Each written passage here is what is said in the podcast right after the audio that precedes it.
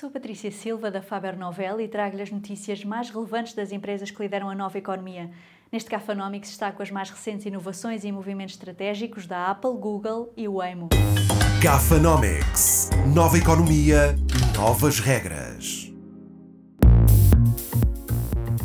O primeiro evento deste ano da Apple focou-se na melhoria da performance dos seus produtos através da integração de chips desenvolvidos pela própria Apple.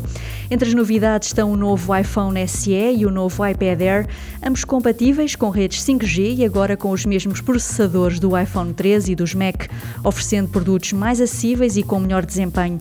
Outra novidade é o novo Mac Studio, um computador de elevada performance que vai estrear o processador M1 Ultra, o chip mais potente sempre num computador pessoal. Do lado dos serviços, a Apple anunciou a transmissão exclusiva de jogos da Liga Americana de Beisebol no serviço streaming Apple TV Plus, o que marca a entrada nos conteúdos desportivos e em direto. A Google anunciou a compra da empresa americana de cibersegurança Mandiant por 5.400 milhões de dólares. Esta é a segunda aquisição mais cara feita pela Google.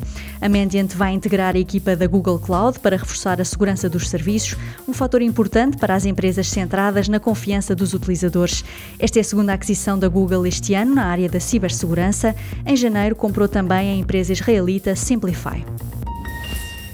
A Waymo recebeu autorização para começar a rentabilizar o seu serviço de motorista com táxis autoguiados na Califórnia. A autorização permite que as viagens sejam feitas em modo autónomo, mas requerem ainda a presença de um motorista. Este é mais um passo importante para a comercialização da tecnologia da Waymo na Califórnia, depois de ter entrado neste mercado em 2021. A empresa tem também um serviço com táxis autoguiados a operar no Arizona. Super Toast é um projeto editorial da Faber Novel que distribui o futuro hoje para preparar as empresas para o amanhã.